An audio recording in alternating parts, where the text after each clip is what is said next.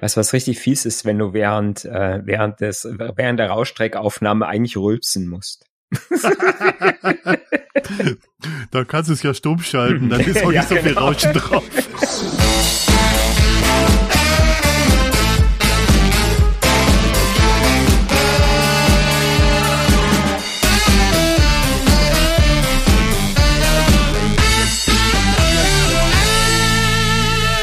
Willkommen zu einer neuen Episode vom Bass Zoom. Mein Name ist Dirk Deimecke und am anderen Ende des Internets sitzt der Mario Hommel.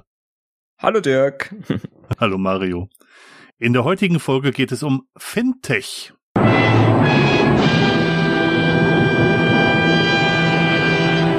Du oder ich oder wir beide? Na du, ich hab's letzte Mal, du musst heute. Ich muss heute. Finanztechnologie, Englisch Financial Technology, verkürzt zu Fintech oder Fintech, ist ein Sammelbegriff für technologisch weiterentwickelte Finanzinnovationen, die in neuen Finanzinstrumenten, Dienstleistungen oder Intermediären in Kombination mit neuen Technologien resultieren. Im engeren Sinne wird der Begriff Fintech häufig mit den Unternehmen gleichgesetzt, die digitale bzw. technologische Finanzinnovationen anbieten. Genau. Ich mag ja Fintechs nicht. Du magst Fintechs nicht? Ich mag Fintechs nicht. Ich habe immer, ich habe mich immer über Fintechs aufgeregt, als ich noch für eine Bank gearbeitet habe, weil ich war immer, ich habe immer gesagt, mein Gott, die dürfen alles mhm. und müssen sich an keine Regelungen halten und und wir Banken kriegen für jeden für jeden Furz irgendwelche komischen Regelungen von der Buffin äh, vorgeworfen mhm. und äh, na, müssen quasi für alles, was wir machen wollen, erstmal 37.000 äh, uns an 37.000 Vorschriften halten und die machen einfach, was sie wollen. Ja. Weil so, ja, war so war so mein Eindruck immer. Ja, die haben ja auch keine Banklizenz, ne? Von daher dürfen sie ja wirklich alles machen, was sie wollen. Oder mhm. die, die meisten haben keine Banklizenzen. Ein paar mittlerweile ja schon. Ja. Ich, ich sage dazu immer, wenn ich über Fintech höre, dass die meisten Banken noch nicht verstanden haben, dass sie eigentlich Technologieunternehmen sind, mit, äh, die nebenbei mit nebenbei noch was mit Geld machen. Hm, ja, meinst, du, die Banken sind äh, oder sind das oder ähm, ich sag mal, ähm, haben die Banken noch nicht erkannt, dass sie, dass sie die Sachen, die sie anbieten, auch ähm, digitalisiert anbieten müssen und so anbieten müssen, dass es nicht so bankisch ist. Ja, ist die Frage, was man jetzt darunter versteht, weil äh, alles, was Bank ausmacht, läuft über digitale Systeme. Also Banking außer Beratung. Und Beratung wird auch immer mehr digital. Ja, in dem Fall, wenn du, wenn du äh, Online-Banking machst, ne, aber gibt ja immer noch genug Banken, wo du immer noch deine Überweisung auf dem Papierschein äh, abgeben kannst, ne?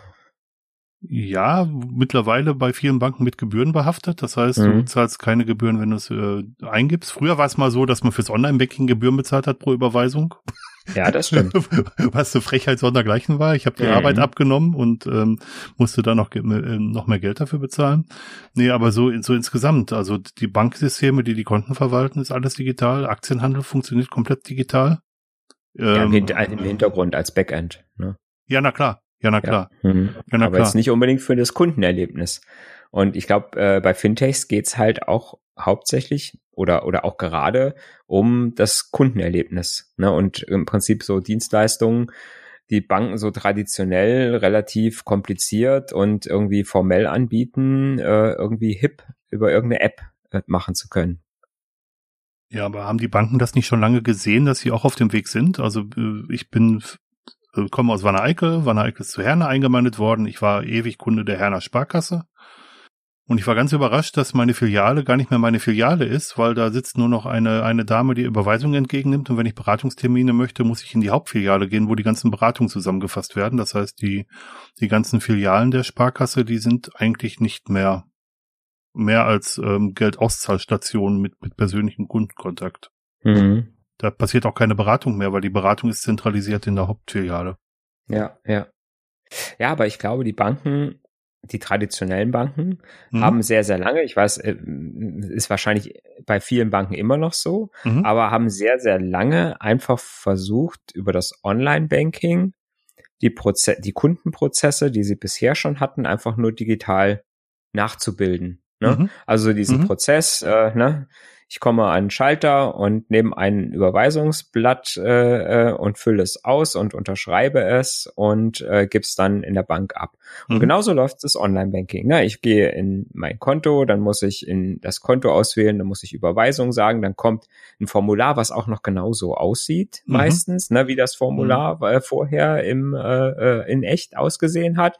Da muss ich alle Felder ausfüllen, wie ich es auch auf dem mhm. äh, auch auf dem Papierformular ausfüllen musste. Dann muss ich eine TAN haben, um das zu unterschreiben und dann gebe ich es ab.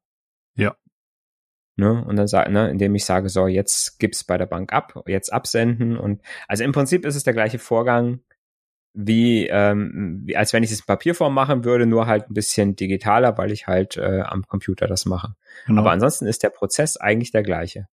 Ne? Genauso haben viele Banken immer noch, ähm, wenn ich irgendwelche Verträge mache, sehr oft immer noch diesen Prozess, ich mache alles Mögliche, fülle es im Internet aus und mhm. irgendwann mhm. kommt dann ein Punkt, so und jetzt bitte das Formular ausdrucken, unterschreiben und bringen Sie es in der Bank vorbei und bringen Sie bitte Ihren Personalausweis mit. Per Fax, ja genau.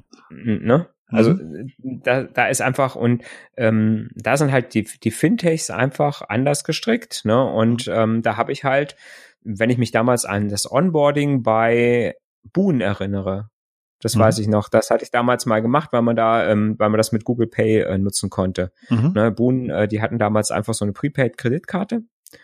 Und da hast du dich einfach nur mit einer E-Mail-Adresse angemeldet und dann hast du deine Karte bekommen. Die war dann zwar limitiert auf, äh, ich glaube, 100 Euro Zahlungen im Monat mhm. oder 200 Euro. Da gibt es irgendwo anscheinend so eine Grenze, wo du sagst, bis dahin brauche ich überhaupt nichts machen. Mhm. Da ist völlig egal, weil das Prepaid ist. Äh, ähm, ne? Und ähm, gerade wenn du jetzt Google Pay machst, sind es ja eher meistens Kleinbeträge, die du bezahlst. Mhm. Ne? Das heißt, ohne irgendwas zu machen, ähm, hatte ich meine Kreditkarte ne, innerhalb von ein paar Minuten. Mhm. So, und dann hatte ich dann gesagt, okay, ein bisschen mehr wie 100 Euro im Monat möchte ich eigentlich schon auch mal bezahlen können mhm. und äh, auch aufladen können auf das Konto. Mhm. Und dann gab's das, äh, gab's das Boon Plus Konto und da war dann der, da war dann das On oder das Upgrade, der Upgrade-Prozess, ja, legen sie ihren, äh, ihren Personalausweis auf den Tisch, fotografieren den, äh, Vorderseite, Rückseite, schicken uns das, fertig. Mhm. Ja, und schon hatte ich ein, ein, Konto, wo ich dann, ich weiß nicht, irgendwie, ich glaube, konnte man dann 2000 Euro im Monat aufladen äh, und bezahlen. Hm, und, und das, das ist so ein Punkt, wo ich mich dann als Banker unheimlich geärgert habe, weil ich gesagt habe, was müssen wir für ein Rad drehen, um Menschen online zu legitimieren, mhm. was müssen wir bei der Legitimation alles für einen Scheiß auf Deutsch gesagt beachten, mhm. äh, um so einen, Kon äh, Kunden aufnehmen zu können in mhm. unsere Datenbank. Äh, ja, und die machen einfach hier, ja, fotografier mal irgendeinen Personalausweis, ob du das jetzt wirklich bist oder nicht, ist ja, pff, ne, völlig mhm. egal. Ne? Hätte ich ja von Erika Musterfrau den fotografieren können im Prinzip. Mhm. Äh, natürlich haben die schon geguckt, wahrscheinlich irgendwelche Me Mechanismen werden die schon drin gehabt haben, mit irgendwelchen Datenbanken das abgeglichen haben, Einwohnermeldeamt oder was weiß ich, keine Ahnung. Äh, also irgendwas Automatisiertes werden die schon gemacht haben. Nun ist natürlich die Dienstleistung nicht so besonders riskant. Ne? Ich habe im und auch jetzt äh, Geldwäschemäßig, wenn ich sage, ich habe 2000 Euro im Monat, um die es maximal geht, ich habe ein Konto, auf das ich Bargeld einzahle und nur das, was ich eingezahlt habe, kann ich wieder bezahlen. Da ist natürlich relativ wenig Risiko drin, aber im Prinzip ist es ja schon auch eine Art Bankkonto. Ne? Ja. Das heißt, ich zahle Geld ein und heb davon Geld wieder ab. Hm. Und warum hat das Fintech jetzt die Möglichkeit, das so zu machen, während eine Bank das nicht so machen kann. Ich habe ein ähnliches Erlebnis mit Revolut mhm. gehabt, dass ich innerhalb von zehn Minuten eine virtuelle Kreditkarte hatte, tatsächlich. Also inklusive, inklusive Abfotografieren des äh, Ausweises, Hochladen per App und, und hatte dann das Konto. Ich glaube, die arbeiten einfach mit Stichproben, dass die nur stichprobenweise Überprüfungen machen und sagen, ähm, wenn wir mehr überprüfen würden, wird es teurer werden und teurer wollen wir nicht. Ja. Ja, ich weiß auch nicht, warum das so da so einfach geht und warum das bei Banken so mhm. schwierig ist. Mhm. Ähm, vielleicht ist das auch ein Grund, weshalb viele Banken äh, Kreditkarten über Tochterunternehmen machen, weil das halt da anders gehandhabt wird. Kann ich ja. mir vor, kann ich mir vorstellen, tatsächlich. Mhm. Ja.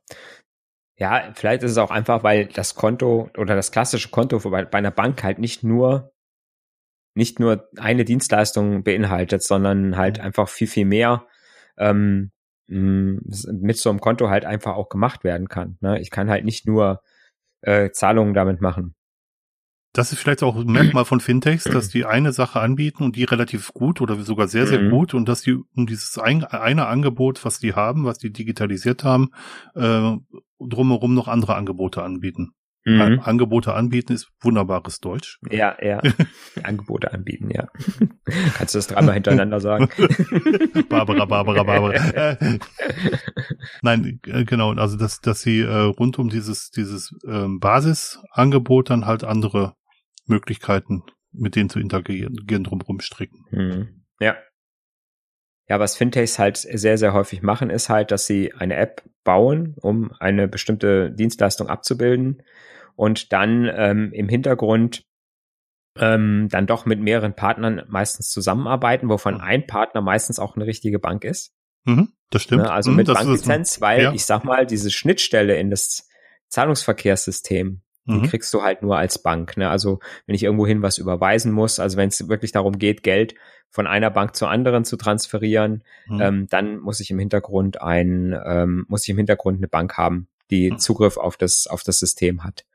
Ne? Und äh, da gibt es aber halt auch die Möglichkeit, als Bank zu sagen, okay, ähm, ich biete jetzt meine Infrastruktur an ähm, über eine API und mhm. lass mir das auch bezahlen von einem, äh, von einem Dienstleister. Wobei, bezahlen ist schwierig, weil es gab dann irgendwann mal diese Zahlungsdienste, dieses Zahlungsdienste-Richtlinie der mhm. EU, ne, dann zusammen mit der PSD-Verordnung mhm. und PSD-2-Verordnung, die im Prinzip den Banken verordnet hat, ja, ihr müsst bitte eure äh, Konten und alle Zahlungsdienste, die ihr anbietet, müsst ihr bitte eine kostenlose Schnittstelle anbieten für alle, die die gerne haben möchten.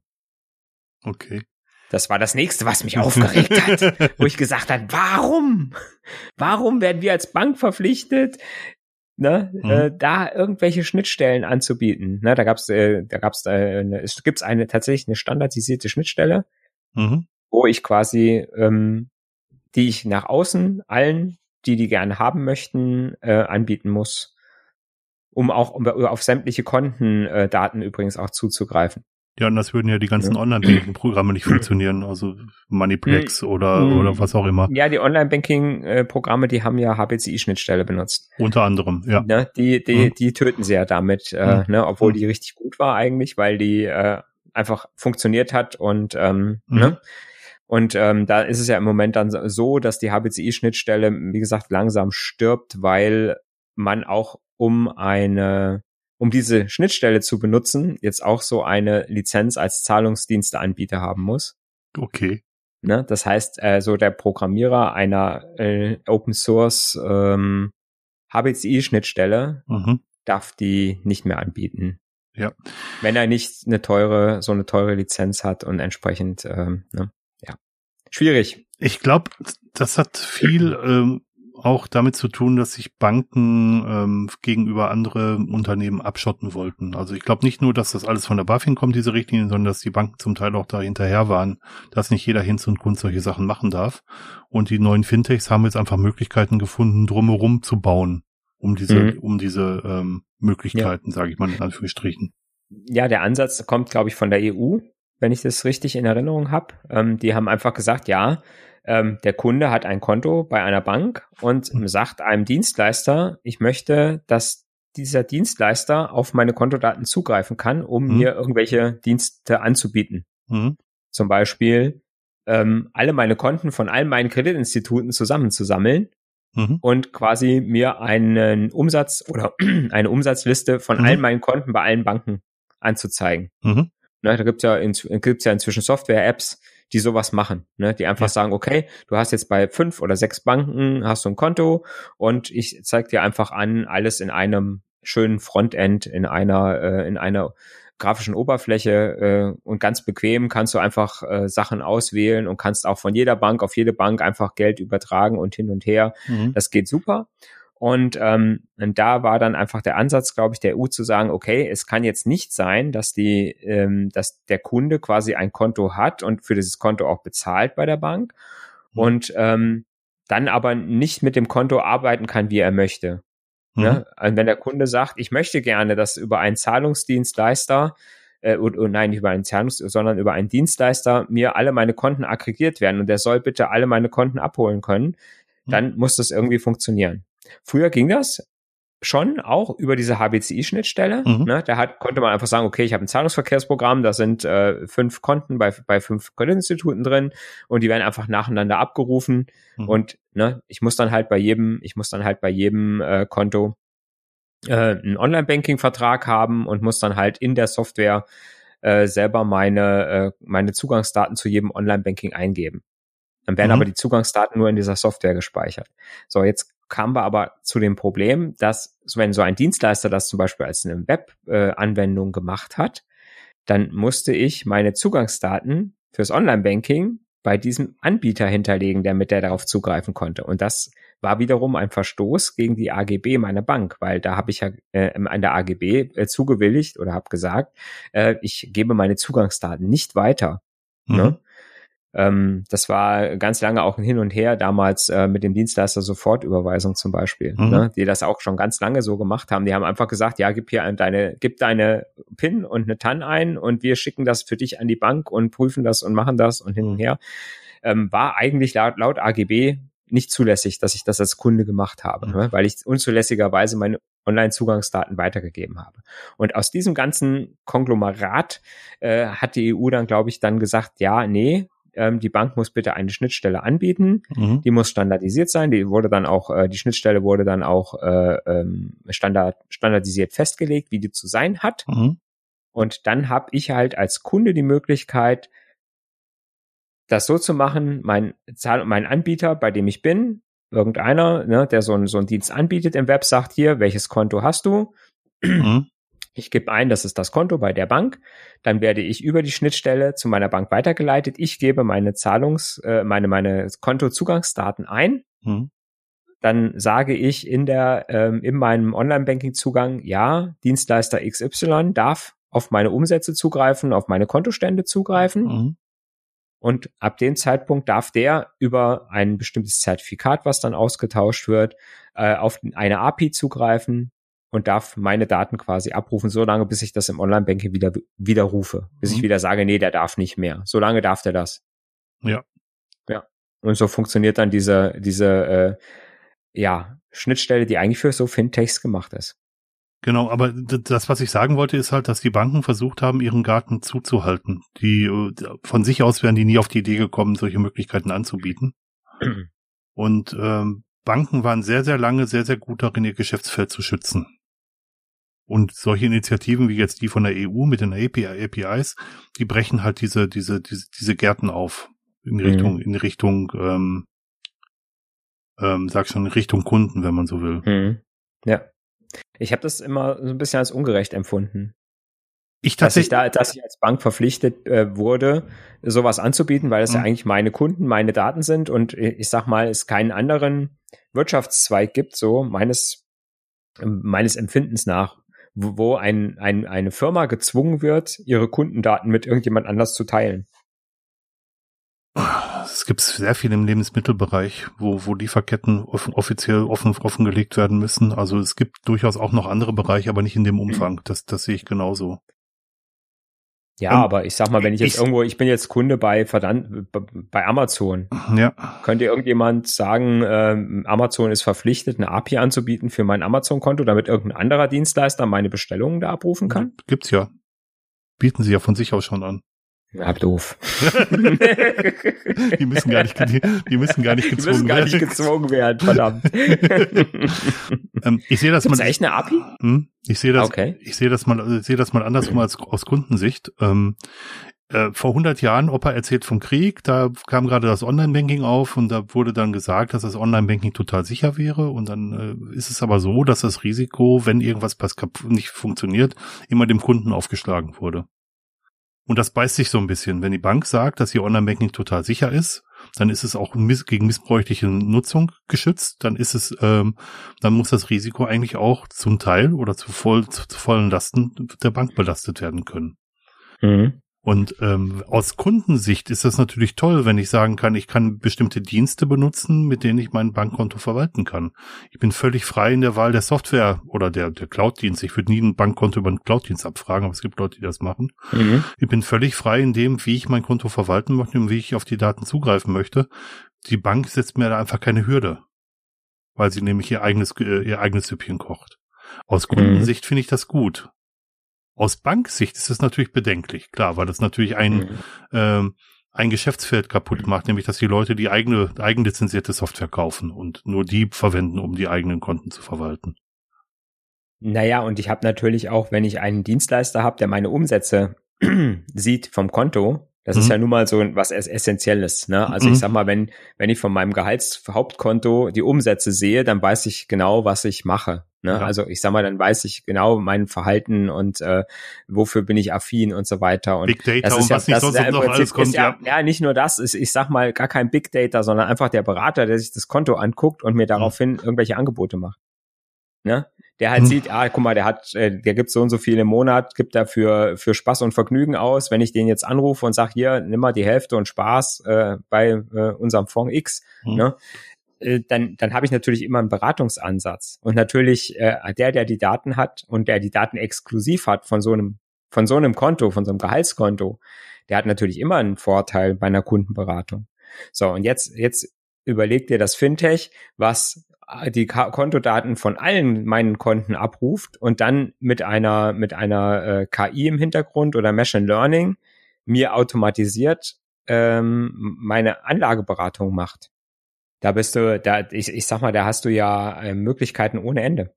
Ja, ja, ja klar. Ähm, meine Erfahrung ist, dass die Banken von diesem Vorrecht, was sie hatten, vorher gar nicht so viel Gebrauch gemacht haben. Und dass sie jetzt hinterher gemerkt haben, dass man daraus ein Geschäftsmodell drehen könnte. Ich bin, mm, ich bin, ja. ich bin eigentlich nie von meiner Bank angesprochen worden über irgendwelche Produkte, die ich bei denen kaufen soll.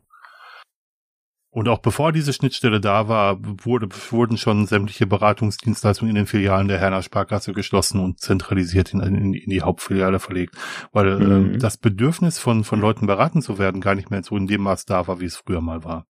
Mhm. Auch vielleicht aufgrund dessen, dass das übers Internet natürlich jetzt jeder selber recherchieren kann und gucken kann und ähm, sich Angebote raussuchen kann. Mhm. Also wenn ich meinen mein Vater mir anschaue, der hatte immer sein ganzes Leben lang das Konto bei der gleichen Bank, hat, wenn er irgendwelche Geldgeschäfte gemacht hat, Kredite aufgenommen hat oder so, hat das immer bei der gleichen Bank gemacht. Das machen wir heute nicht mehr. Mhm. Ich gucke mir heute irgendwelche Vergleichsportale an und entscheide nach, nach dem Vergleichsportal und nach Kundenrezensionen, bei wem ich den nächsten Kredit abschließe. Ja. Gut, ich sag mal, das, das Modell der Bank, also ich sage jetzt mal so der, der, der kleinen Banken, ne, wo die ganzen Privatkunden sind, ist natürlich äh, schon immer gewesen, der Kunde hat sein Konto bei uns, mhm. äh, der Kunde hat sein Sparbuch bei uns, ne, mit dem Geld können wir arbeiten, das Geld können wir ausleihen Mhm. Ähm, ne, schon alleine deswegen, er bezahlt relativ hohe Kontoführungsgebühren. Das mhm. heißt, der, der ganze Zahl, ne, das ganze Zahlungsverkehr trägt sich im Prinzip von allein. Mhm. Ähm, ich habe die, ähm, ich habe die, die Zinsspanne aus, aus den mhm. Ausleihungen. Und ansonsten, wenn der Kunde sich ein Auto kaufen will, wenn er irgendwann mal ein Haus kaufen will, äh, wenn er äh, so Lebensereignisse wie Heirat äh, und so weiter und so fort, Studium zu Ende, äh, Umzug, ne, mhm. dann kommt er von alleine zu uns Mhm. Ne, weil ich sag mal, wir sind ja seine Hausbank und ne, wie du schon sagst, ne, der Kunde und die Bank war im Prinzip ja verbunden damals und ne, also ich sag mal, du hast ja kaum die Bank gewechselt, wenn du mhm. nicht irgendwie in eine andere Stadt gezogen bist oder so. Und ähm, von daher hatten die Banken relativ einfaches Spiel, mhm. mit ihren Bestandskunden Geld zu verdienen, ohne was mit denen zu machen. Ja, also die sind, wenn sie, wenn sie was genau. wollten, ne, genau, wenn mhm. sie was wollten, sind die Kunden gekommen. Mhm, und genau. ansonsten haben, äh, ne, haben das, was sie hatten, nämlich ihr Sparbuch, das Geld, was sie bei der Bank hatten und hat eben eigentlich für die Bank gearbeitet und die Bank hat so ihr, ihr eigentlich ihr Geld verdient und so richtig ein, ein aktives Verkaufen mussten jetzt so eine kleine Volks- und Raiffeisenbank oder eine kleine Sparkasse gar nicht machen. Ja. Ne? ich meine, die, die großen Banken haben das schon dann natürlich als erstes gemacht, die Großbanken, Deutsche Bank und so weiter, die haben natürlich da, sind da anders unterwegs gewesen, mhm. aber auch natürlich nur bei den Großkunden, bei den vermögenden Kunden, ne, da hat man natürlich entsprechende Ansätze dann äh, äh des, des off, äh, offensiven Vertriebs, glaube ich, gemacht. Ne? Und jetzt, wo die Zinsspannen jetzt runtergehen ohne Ende, fangen natürlich auch die kleinen Banken an und sagen, so jetzt müssen wir auch mal ein bisschen Offensivvertrieb machen. Mhm. Und ähm, ich habe das in den letzten Jahren dann halt auch gemerkt, dass wir immer mehr halt auch einfach Selektionen gemacht haben und haben halt in unseren Kundenbeständen mal selektiert, ne, wer, wen könnte man noch da drauf ansprechen, wen könnte man noch da drauf mhm. äh, ansprechen, was in, in den ersten Jahren, wo ich in der Bank gearbeitet habe, noch, noch lange nicht so war. und ähm, natürlich dann sage ich mal, dann auch noch, äh, äh sage ich mal, eine Konkurrenz äh, so vor die Füße gesetzt zu bekommen, so nach dem Motto, ja, hier jetzt dürfen aber alle auch die gleichen Daten haben, wie, ne, wenn der Kunde das möchte, mhm. äh, war natürlich schon erstmal schwierig, glaube ich, und auch natürlich ein, ein Aufschrei in den, in den Banken. Ja, wobei ich spannend finde, dass man die, die, die öffentlichen Stellen das lange Zeit nicht mussten. Also da, mhm. wo die Daten durch, durch Bürger generiert werden, auch äh, im Bürgerauftrag erhoben werden, da werden die Daten nicht offen, wurden die Daten sehr lange auch nicht offengelegt. Mhm. Und wurden ja, kein, da gilt ja auch kein, die DSGVO nicht. genau. Da wurden, da, und, und, es, und es wurden auch keine genormten Schnittstellen zur Verfügung ja. gestellt. Nein, mhm. aber das ist, ist genau der Punkt. Ähm, das Geschäftsmodell der klassischen Banken war ja eigentlich eine mehr oder weniger Lizenzgeld zu drucken. Man hat einfach mhm. den Kunden so, so lange gemolken, ähm, wie es nur ging, weil man wusste, der Kunde geht nicht. Ja. Und das genau, genau in dem, in dem Stil, wie du gesagt hast, mit äh, sowohl mit ho relativ hohen Kontoführungsgebühren wie auch mit ähm, niedrigen Zinsen, wo man viel das Geld arbeiten lässt. Geld kann nicht arbeiten. Ähm, wo man halt viel mit mit mit Geldverleih äh, gearbeitet hat, um ähm, um um viel viel ähm, da schon Geld zu verdienen.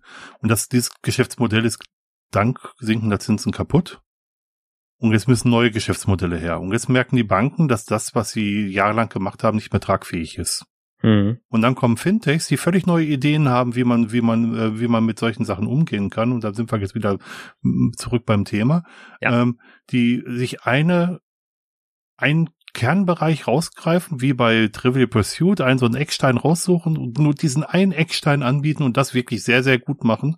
Mhm. Und ähm, damit in den klassischen Banken das Wasser abgraben. Auch aufgrund offener Schnittstellen natürlich, weil ansonsten kämen sie an die Daten nicht dran, die sie ja. brauchen, um das Geschäftsmodell genau. durchzuziehen.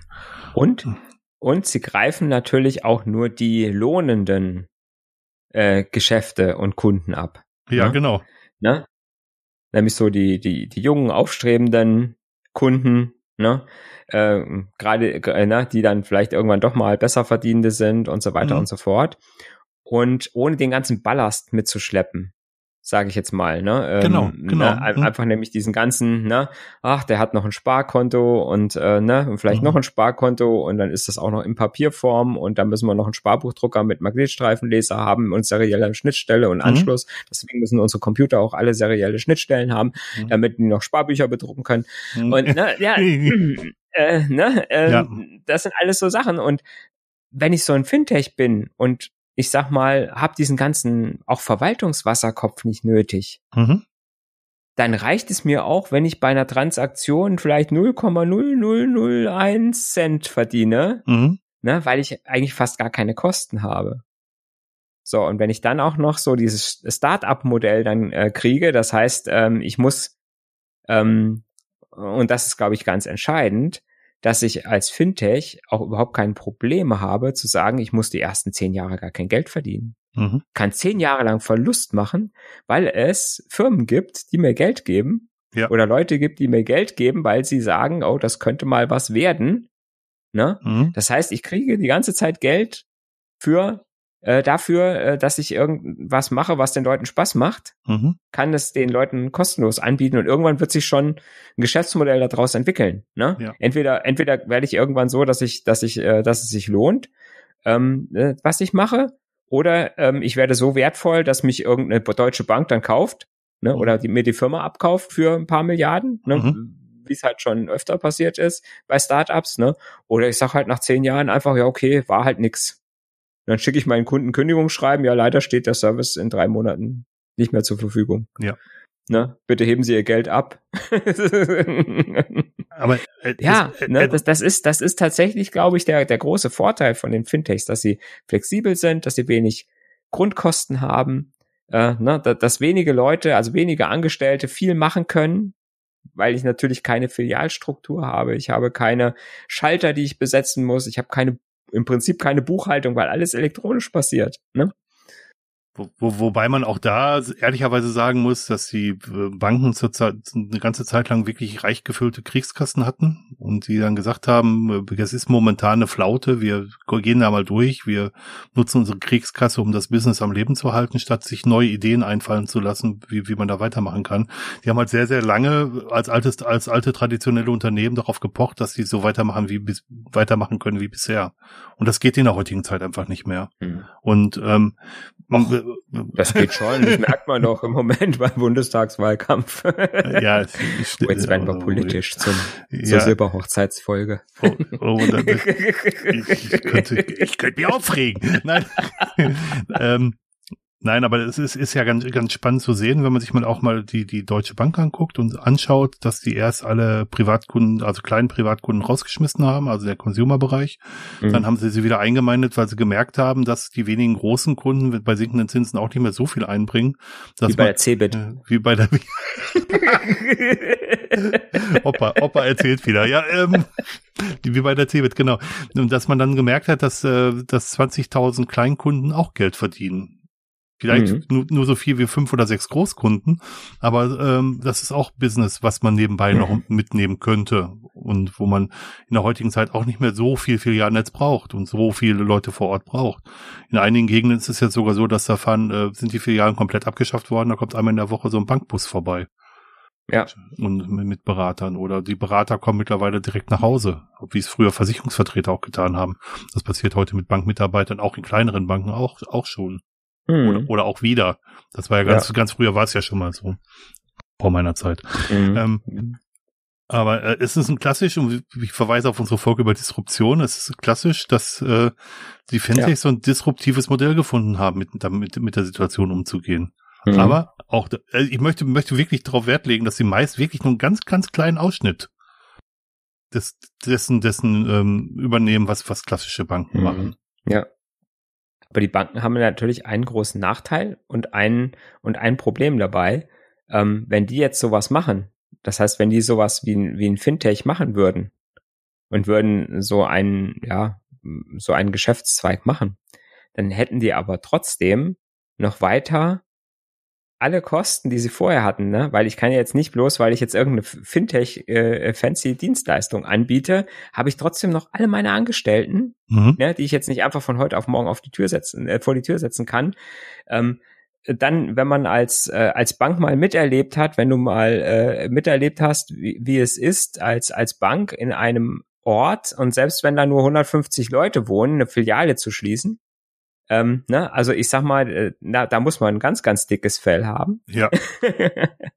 und ähm, ja, ne, dann, ja, ach, dann lassen wir da noch einen Geldautomaten stehen, ne, und dann musst, hast aber trotzdem Raumkosten, hast die Kosten für das Gerät und so weiter und so fort, ne, aber die Leute sind erstmal natürlich beruhigt und, mhm. äh, ne, und der Berater kommt natürlich zu ihnen nach Hause, wann immer sie wollen und, mhm. äh, ne, ja, und das, das sind alles so Sachen. Ich habe im Prinzip die gleichen Kosten mhm. und noch zusätzlich die Kosten für diesen neuen Zweig, den ich mache, an dem ich kein Geld verdiene. Mhm.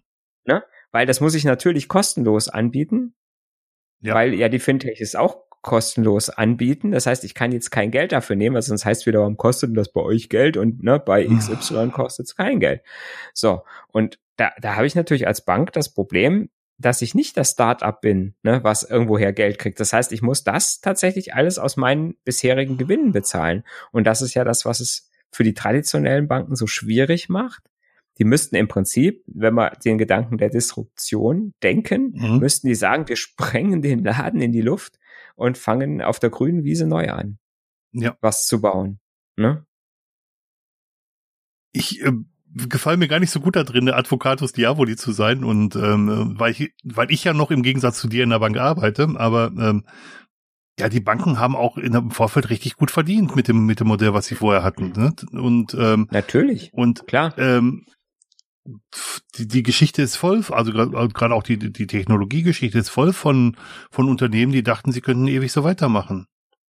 Also ähm, und ja, die letzten beißen die Hunde. Da muss ich dann mhm. auch, da muss ich dann auch mal sagen, ähm, nicht, vielleicht nicht zum Wohl des Aktionärs gedacht, vielleicht auch mal zum Wohl des Kunden gedacht und dann, ähm, und dann in zweiter Linie erst geguckt, wenn ich einen Kunden lange halte, der von mir auch Dienstleistungen kauft, dann stelle mhm. ich auch meinen Aktionär zufrieden. Ähm, und, und nicht zuerst auf den Aktionär geguckt, wie mache ich die Dividenden möglichst groß und schütte ich möglichst viel aus, sondern wie halte ich Kunden? Und das hat man halt irgendwo verpasst, weil man immer noch den Standardkunden, Größenordnung mein Vater, im, im, Hinter, im Hinterkopf hatte, der sowieso nie die Bank verlässt.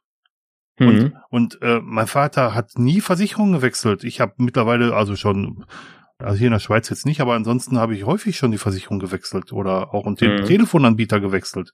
Ja. ja. gut, als mein Vater in der Lage war, da gab es keine zwei Telefonanbieter in Deutschland. Mhm. Das ist ja nochmal ein ganz anderes Thema. Ja. Mhm. Aber ähm, da wurde sich sehr, sehr lange auf einem, einem Modell ausgeruht, was einfach nicht, nicht auf Dauer tragfähig war, wo man einfach Entwickl mhm. Entwicklungen verschlafen hat. Und wenn ja. man gerade in, in die Technikunternehmen guckt, es gibt viele Technikunternehmen nicht mehr schlimmstes Beispiel Kodak, was vielleicht jeder kennt. Mhm. Die Koryphäe in Sachen ähm, Foto, Foto, Fotofilme, Fotokameras, ähm, die haben es total verpennt. Die gibt's so gut wie nicht mehr. Ja, da gibt's ja viele, viele Beispiele, ne? Ja, aber ich, ich wollte jetzt gerade kein ähm, Technikunternehmen nehmen. Ja, oder, oder, oder auch Versandhandel. Ja, Welle. Otto, ja, Otto, der Quelle-Katalog. Otto, Otto hat's zum Beispiel verstanden die haben die Kurve, glaube ich, gerade noch so gekriegt, mhm. äh, sage ich mal, sich im Internet zu positionieren. Ne? Ja. Otto ist das deutsche Amazon. Du kannst mhm. da du kannst da auch Dienstleistungen einkaufen, hier Marketplaces, also ähm, mhm. und mit deutschem Datenschutz. Das muss man auch mal sagen. Ich beziehe von denen nichts und ich gewinne da auch nichts, aber die haben so eine Kurve gekriegt oder oder Zalando, was auch im Endeffekt ein Tech-Unternehmen mhm. ist, was nebenbei noch Pakete verschickt.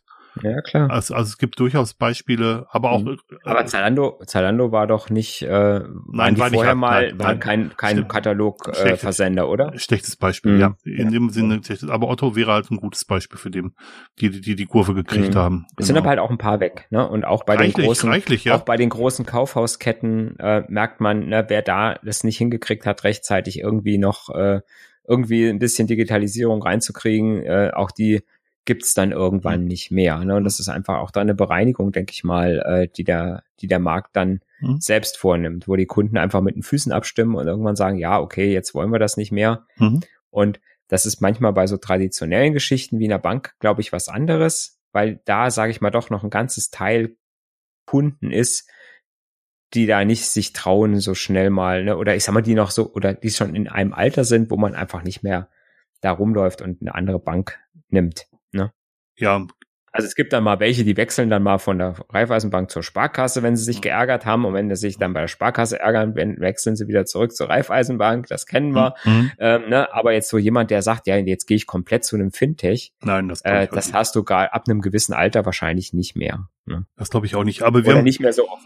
Ja, wir haben jetzt bei den Fintechs sehr häufig darüber gesprochen, dass die so ähm, Kontos, Konten machen und Kreditkarten machen, aber es gibt ja auch noch andere Fintechs. Äh, es gibt ja mhm. Fintechs, die zum Beispiel ähm, die, die, die Börsen sehr, sehr genau beobachten und aufgrund von Börsenbewegungen dann halt ähm, Investitionsempfehlungen geben. Ähm, da gibt es das große Stichwort Robo-Advisor, also, mhm. also äh, Dienstleistungen, wo die aufgrund von Markt ähm, äh, Sentimentanalysen, also ähm, Sentiment, wie, wie übersetze ich das, ähm, Stimmungsanalysen mit äh, mhm. in, in, der Presse überprüfen und aufgrund dessen dann halt automatisch mhm. generierte ähm, Empfehlungen fürs Kaufen und Verkaufen von Aktien mhm. erstellen. Die gar nicht so schlecht sind. Die interessante, die interessant, die tatsächlich interessanterweise ja? gar nicht so schlecht sind, ganz genau. Mhm. Aber das ist auch so ein Geschäftsmodell, was man völlig den Fintechs überlassen hat, weil viele Banken das gar nicht so im Hinterkopf hatten, dass man sowas machen kann. Ja, wir haben ja den Berater und der Berater ist natürlich das, was der Kunde will. Der will ja persönlich von jemandem beraten werden, mhm. ne, auch wenn es eine Flachbildschirm-Rückseitenberatung ist. Trotzdem, ähm, ja, es, danke, das sage ich immer wieder, genau, sage ich immer wieder gerne. Es hat sich so mein Hirn gebrannt, dieser Ausdruck. Ja.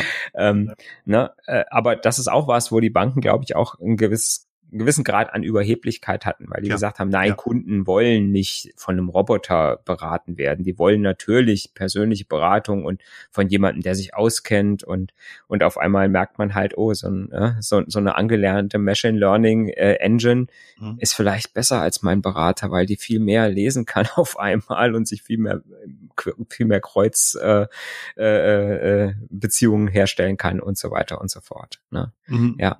Ohne jetzt mit klassischen Bankberater auf die Füße zu, zu treten, es gibt natürlich auch solche und solche Berater. Und du sagst ja gerade auch gesagt, Flachbildschirm-Rückseitenberater.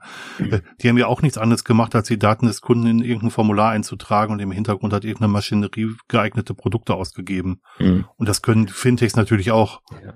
Aber die geeigneten Produkte sind halt die, die irgendeiner ne, in ein System eingestellt hat, der natürlich die eigenen Produkte äh, bevorzugt. Ne? Ja. Oder nur bestimmte Produkte anbietet, weil da auch wieder natürlich Provision bekommt. Der ba nee, von Seiten der BaFin natürlich auch wieder Regelungen sind, was darf ich denn überhaupt anbieten äh, ne? und mit welchen Partnern darf ich dann zusammenarbeiten. Gerade im Wertpapierbereich hat sich da gibt es da sehr viele in den letzten Jahren neue Regelungen, hm. was ich als Bank äh, überhaupt äh, anbieten darf und was nicht. Also seit Lehman äh, ist da einiges auf die Banken zugekommen, äh, hm. was sie nicht mehr dürfen, glaube ich. Ja, aber und ich weiß auch, ich weiß auch von sehr vielen Bankberatern, dass sie halt auch Abverkaufsstrategien hatten, mhm. dass die bestimmte Provisionen bekommen haben, wenn sie bestimmte Produkte verkauft haben. Natürlich, das, klar. Das gilt auch für jeden Einzelhandel, ne? Das muss man auch dazu mhm. sagen. Meine Frau ist gelernte. Buchhändlerin und nach dem Weihnachtsgeschäft hat der äh, Chef gesagt, so, wir holen keine neuen Bücher mehr, wir gucken mal, dass wir das abverkauft bekommen, was da ist. Also auch mit Beratung dann mhm. und dann auch mit dem mhm. für den Kunden zugeschnitten aus dem Angebot, was da war, nämlich die ja. Bücher, die da waren, dann halt äh, Sachen verkauft haben. Aber das ist im Bankgeschäft genauso das gleiche gewesen. Natürlich, klar. Ja. Wir haben, glaube ich, schon mal drüber gesprochen in irgendeinem anderen Zusammenhang. Und da, da hattest du gesagt, was halt so ein Bankberater immer noch besser kann als eine Maschine, ist so, beson so besondere Lebensereignisse äh, ähm, mhm äh, zu unterstützen in so, in so in einem ganzheitlichen Ansatz. Definitiv. So nach dem Motto, so, eine, so ein Hausbau oder sowas. Ja. Ne? Wo, wo ich sage, okay, da kann ich vielleicht noch als, als Bank punkten und kann sagen, da biete ich dem Kunden so ein rund, rundum sorglos Paket an mhm. mit äh, allen möglichen Sachen noch. Aber auch da gibt's noch Fantasie, was äh, was noch mal mehr anbieten könnte, außer jetzt, sage ich mal, der finanziellen Absicherung. Natürlich könnte ich da auch sagen als Bank, ich arbeite mit Kunden von mir, die Bauunternehmen sind, zusammen mhm. und verbringe da Kunde und Bauunternehmen, also Kunde und Kunde, Firmenkunde, Privatkunde zusammen mhm. und äh, übernehme da auch irgendwelche Abwicklungen und sage hier, ich spreche mit dem Bauunternehmer, mache mit dem alles aus mhm. und wir stellen dir vielleicht sogar noch einen Bau Bauberater, der immer mal auf deiner Baustelle guckt und ne, der sich auskennt und guckt, ob die Handwerker alles richtig machen. So, solche Geschichten, ähm, was, was so, was es sogar noch gar nicht gibt, aber wo ich sage, das sind so Sachen vielleicht, wo auch die Bank vor Ort äh, noch punkten könnte heutzutage ne, und sagen könnte, mhm. hier, das ist so unsere Stärke, äh, hier lokal vor Ort äh, die Leute zu unterstützen und vielleicht auch noch die lokale Wirtschaft mhm. äh, um meine lokalen Kunden mit äh, zu unterstützen. Das sind so einfach so Ideen, glaube ich, die einfach noch keinem kommen. Äh, ne? Weil im Moment ist alle so auf Digitalisierung, mhm. dass äh, jede Bank meint, ich muss jetzt, äh, ich muss jetzt das Fintech 5.0 werden. Mhm. Aber ähm, da glaube ich, hat also eine traditionelle Bank wenig Chancen, das zu werden. Ja, ich glaube glaub gar nicht mal so. Wir haben jetzt in, in Zeiten des Homeoffices gesehen, dass wir durchaus Videokonferenzen machen können und wir haben auch gesehen, dass, dass die Sachen zum Teil so einfach sind, dass auch Leute ohne technischen Sachverstand das, das einrichten mhm. können. Die, mhm. die Tools sind gut mhm. und, und, auch gut benutzbar. Ähm, und ähm, man kann auch eine Bankberatung über, über eine Videokonferenz machen und so ins Wohnzimmer der Kunden kommen. Ähm, äh, Silvia, meine Frau, war ihr ganzes Leben lang Kundin einer bestimmten Bankfiliale. Wenn sie da in die Bank reingegangen ist, ist sie mit Namen begrüßt worden. Mhm. Das kann, das kann Fintech nicht. Ja. Beim Fintech bin ich tatsächlich nur eine Nummer. Richtig. Mit allem Vor- und Nachteilen, die das bietet. Und, mhm. ähm, und das, was du gerade gesagt hast, auch mit, mit der lebensnahen Beratung zu sagen, ähm, äh, äh also ich sehe ja, ich sehe ja, dass sie schwanger sind, ähm, haben Sie schon mal über ein Ausbildungskonto für Ihre Kinder nachgedacht? Es wird ja alles teurer, solche Sachen. Mhm. Also so mhm. einfach auf die Lebenssituation ange angepasste Beratung zu machen. Ja. Und das äh, passiert einfach äh, so meiner, meiner, meines Wissens nach nicht. Also wir haben jetzt in, in Zeiten der Pandemie bei uns in der Bank auch angefangen, Videoberatungen zu machen, tatsächlich. Mhm. Und das wird dankbar angenommen von den, von den Kunden tatsächlich. Ja. Und ja. Ähm, äh, das zum Teil auch zu jeder Tages- und Nachtzeit. Wir haben tatsächlich sogar mittlerweile, glaube ich, wenn ich das richtig in Erinnerung habe, in bestimmten Bereichen fast 24-7-Betreuung für, für die. Mhm. Also gut, ich arbeite in der Bank, die vermögende Kunden hat, da geht es auch in der Regel um richtig viel Geld. Ja. Und ähm, aber ähm, Möglichkeiten wären schon da, sich so ein bisschen abzuheben vom, ähm, vom Allgemeinen. Und die Leute, und die mhm. Leute, die das nicht wollen, die können ja das klassische äh, auch vielleicht bei der gleichen Bank ein gutes ähm, digitales Angebot nutzen. Mhm. So wie es die ähm, Reifeisenbanken haben, dass die gemeinsam gemeinsame Sache machen und Dienste gemeinsam ähm, mieten, sich in Rechenzentren einmieten die, die gleichen Dienste anbieten, nur mit verschiedenem Branding halt, dass, mhm. das, dass das Logo sich ändert oder wie es die Sparkassen machen beispielsweise. Es gäbe ja durchaus Möglichkeiten, mit dem Zusammenschluss von Banken solche mhm. Sachen noch anzubieten. Ja, das muss, klar, ja, muss ja keiner selber erfinden. Ja, ja. Ja gut, ich sag mal, die, ähm, die Volks- und Raiffeisenbanken sind ja, sage ich mal, relativ alle bei einem Rechenzentrum mhm. äh, und äh, nutzen eigentlich alle die gleiche IT. Mhm. Äh, sind zwar alle rechtlich selbstständig, aber ähm, ja. sage ich mal, haben schon irgendwo was und auch die Sparkassen haben große regionale Rechenzentren. Äh, da ja. es macht, gibt's auch, sage ich mal, nicht mehr viele Unterschiede, mhm. äh, was was die IT betrifft. Was aber zum Beispiel Banken auch äh, ähm, machen oder machen können, ist, dass man als Geschäftsfeld das, was, was jetzt, sage ich mal, eigentlich erstmal als Nachteil empfunden wird, nämlich dass ich Schnittstellen anbieten muss, mhm das kann ich ja auch zum Vorteil nutzen. Ja. Weil ich kann ja auch sagen, ich biete diese Schnittstellen nicht nur diese kostenlosen an, die ich anbieten, anbieten muss für Zahlungsdienstleister, mhm. sondern ich biete auch ganz andere Schnittstellen an. Ne? Mhm. Ich sage hier ähm, für irgendwelche Firmen vor Ort, äh, hier meine Kunden können im Online-Banking sagen, ich brauche einen Handwerker für, mhm. äh, ne? Mhm. für irgendwas, mein Bad muss gefliest werden. Mhm. Ne? So, und dann könnten könnte ich sagen, hier, meine lokalen Handwerker können über eine API diese Anfragen abrufen und können sich da bei den Kunden melden. Mhm. Ne, und ich kriege als Bank eine Vermittlungsgebühr dafür. Ne, wenn's, Mehr als fair, klappt. oder? Mehr als fair. Ja. Hm? Ja, das sind hm. halt auch so Sachen, wo ich sage, okay, warum nicht? Ne? Ja.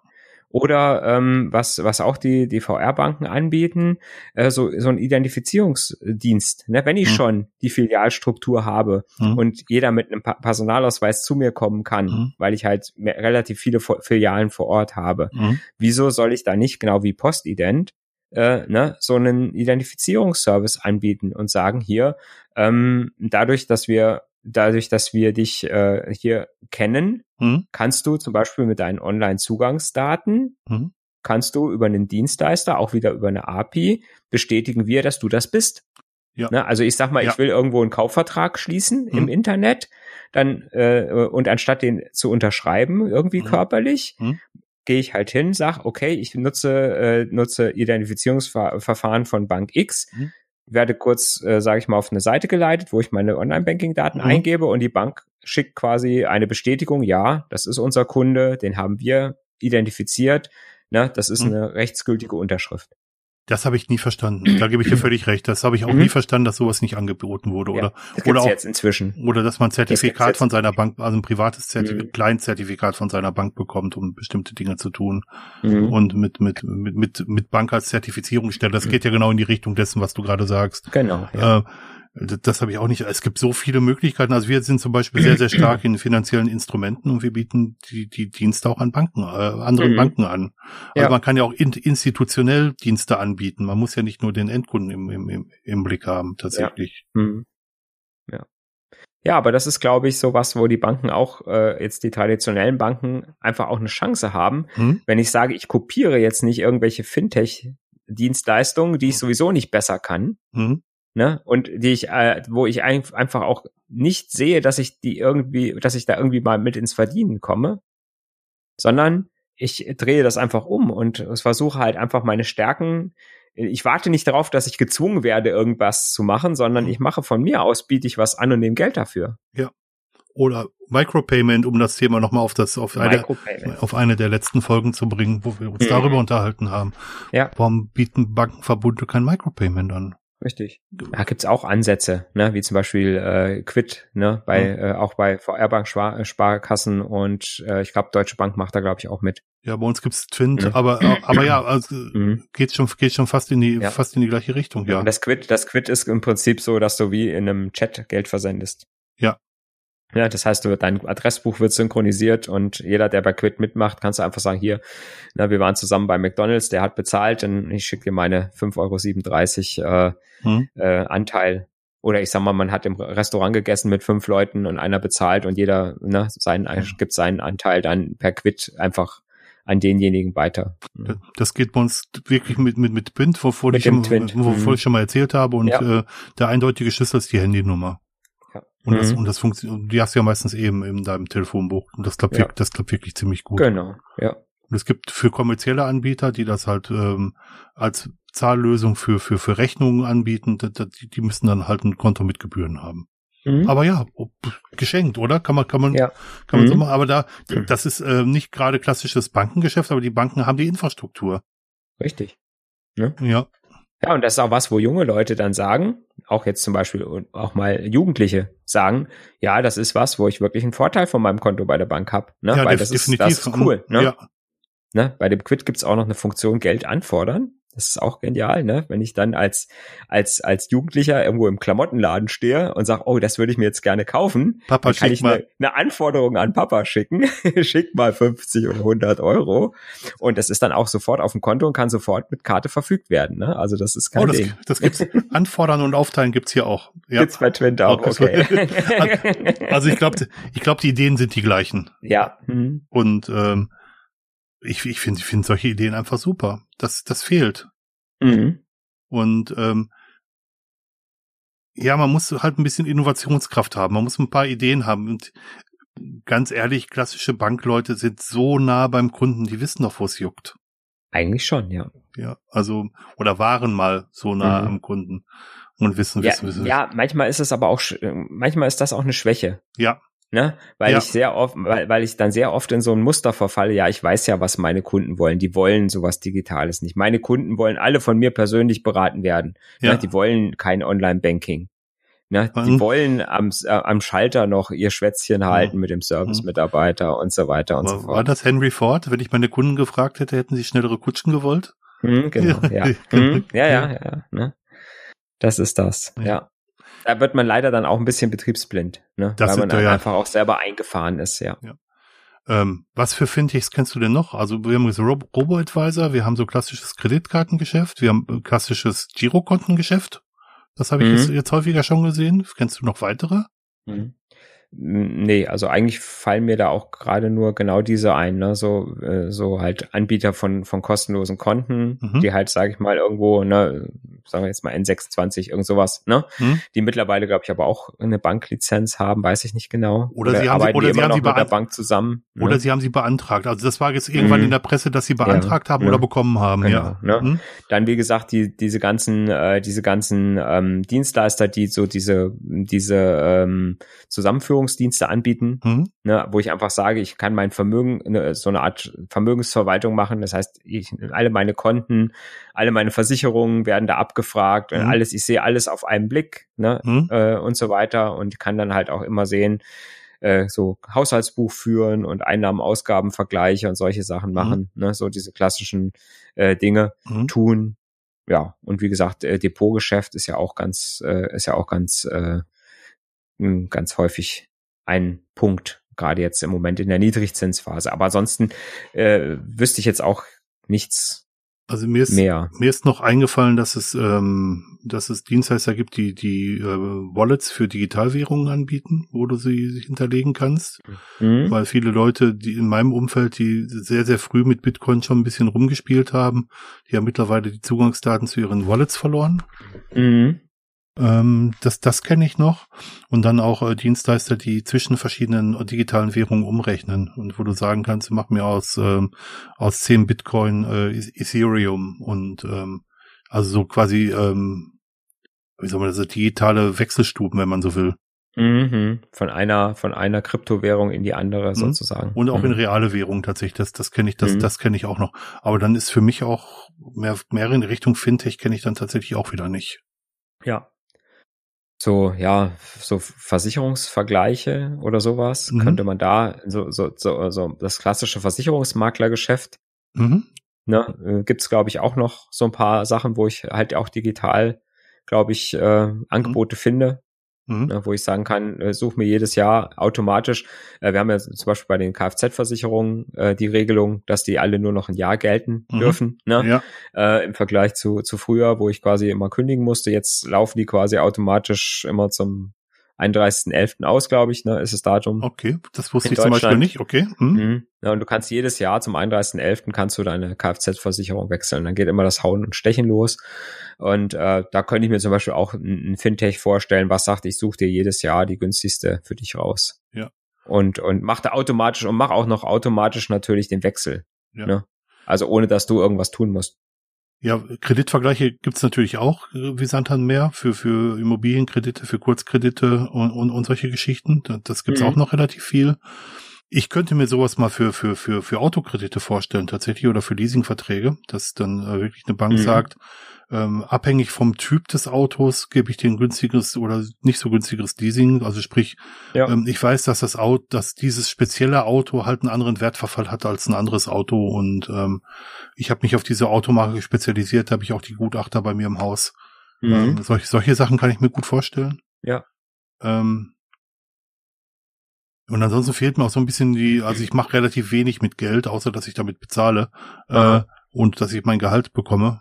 Ähm, aber das sind so Sachen, die ich mir gut vorstellen könnte, wo man, wo, wo man was werden könnte. Oder halt so, ja, digital, Digi Digital Advisor haben wir ja schon gesagt. Ja. Und ähm, ja. Ja, ansonsten verließen sie mich. Aber, ja.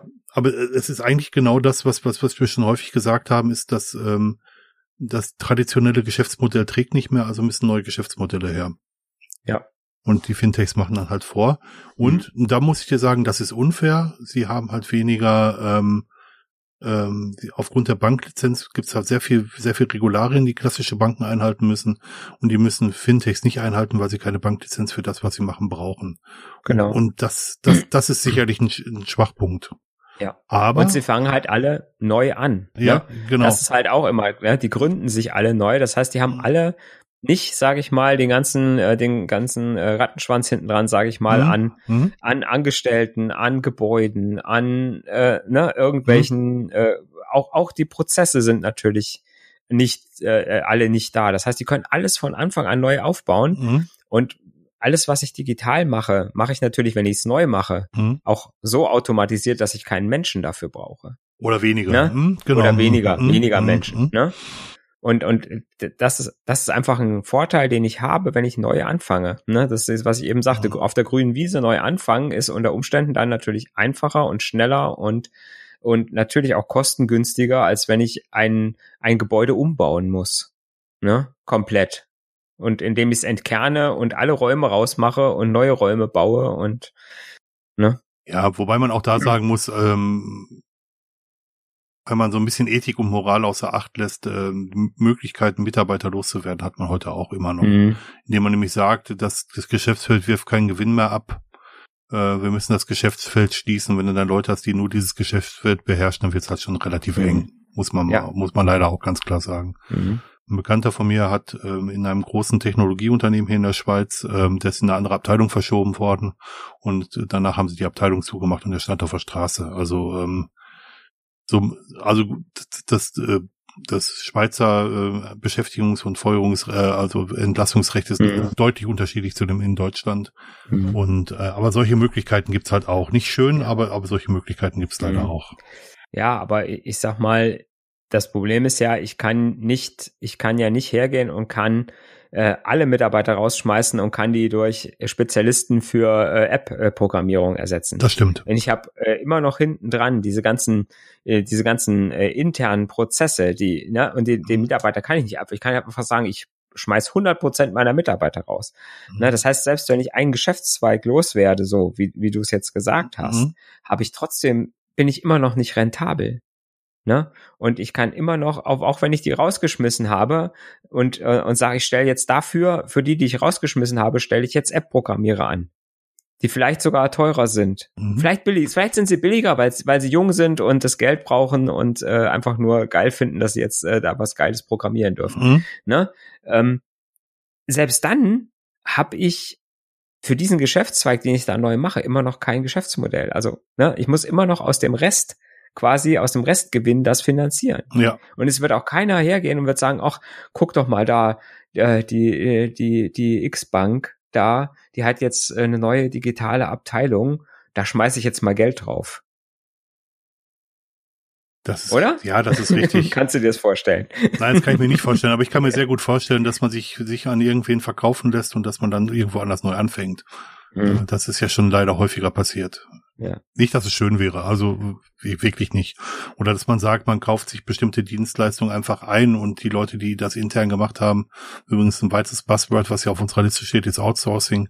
Ähm, und ich äh, source dann einfach aus und lasse die das, das Outsourcing-Unternehmen meine Mitarbeiter ähm, meine Mitarbeiter übernehmen, dann mache ich wieder ein Insourcing und übernehme die Mitarbeiter dann wieder nicht.